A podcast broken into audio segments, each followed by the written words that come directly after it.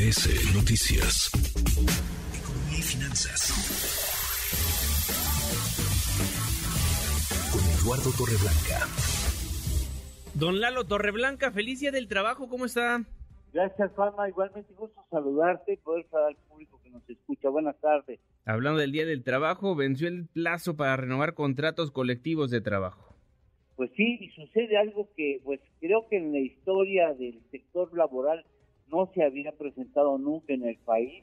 Había 140 mil contratos colectivos de trabajo registrados ante la autoridad laboral y esos 140 mil, solo 15 mil, aproximadamente solo 15 mil, siguen siendo vigentes este primero de mayo porque 124 mil 200 fueron cancelados en su reconocimiento oficial. ¿Y por qué? Porque los eh, sindicatos no cumplieron con la necesidad, eh, los sindicatos involucrados no, no, no se comprometieron con la necesidad de cumplir los, eh, los mandatos de la reforma laboral del año 2019 y no hicieron lo que tenían que haber hecho para refrendar su representatividad sindical y bueno, fueron cancelados. Esto implica que para los trabajadores que estaban perteneciendo a esos sindicatos no habrá más descuentos eh, por eh, ser representados con algún sindicato porque eso ya no procedería.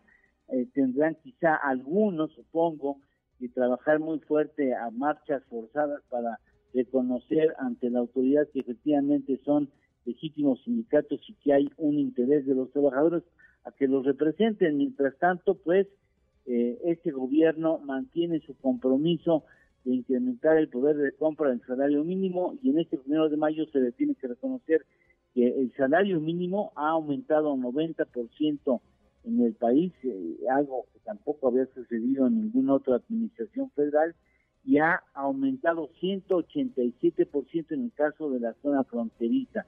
Esos son logros y que finalmente no fueron los causantes de una carga inflacionaria como antes se, llegaba a, pensar. Eh, este día primero de mayo reconocemos la generación en los pasados 12 meses de 790.428 empleos, esto es el 3.8% de crecimiento y que el promedio general promedio general eh, de los eh, salarios registrados ante el Instituto Mexicano del Seguro Social han son ya de 525 pesos, han crecido 11%. Entonces me imagino que hay cosas buenas, cosas no tantas, lamentablemente, como veremos en el postre, pero bueno, en este primero de mayo hay que reconocer los avances que ha tenido la presente administración, pero también los pendientes, Juanma. Sí, porque se van a dejar en la incertidumbre a millones de trabajadores y se va a crear pues el riesgo de una pues, confrontación, ¿no?, entre las organizaciones gremiales.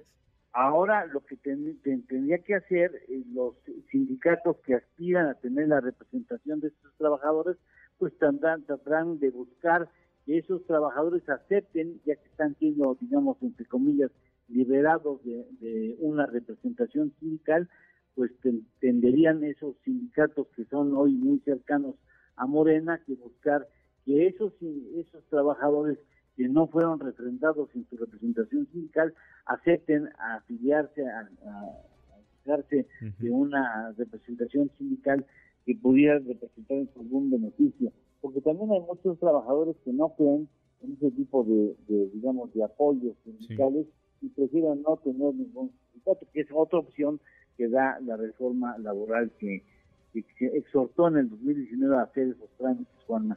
Pues ya veremos qué es lo que sucede próximamente. Le iba a preguntar si el postre iba a ser dulce, pero ya me adelantó que es medio amargo. Es medio amargo porque tendremos que reconocer que 59.5 trabajadores que tienen trabajo lo hacen en condiciones de informalidad y ese es un pendiente que venimos cargando desde hace muchos años. En el 2019 eran 59.4 de cada 100, hoy son 59.5 de cada 100, o sea que lamentablemente en este terreno de la informalidad no ha habido el avance que todos quisiéramos ver. Pues sí, México, el país de la informalidad, ¿no?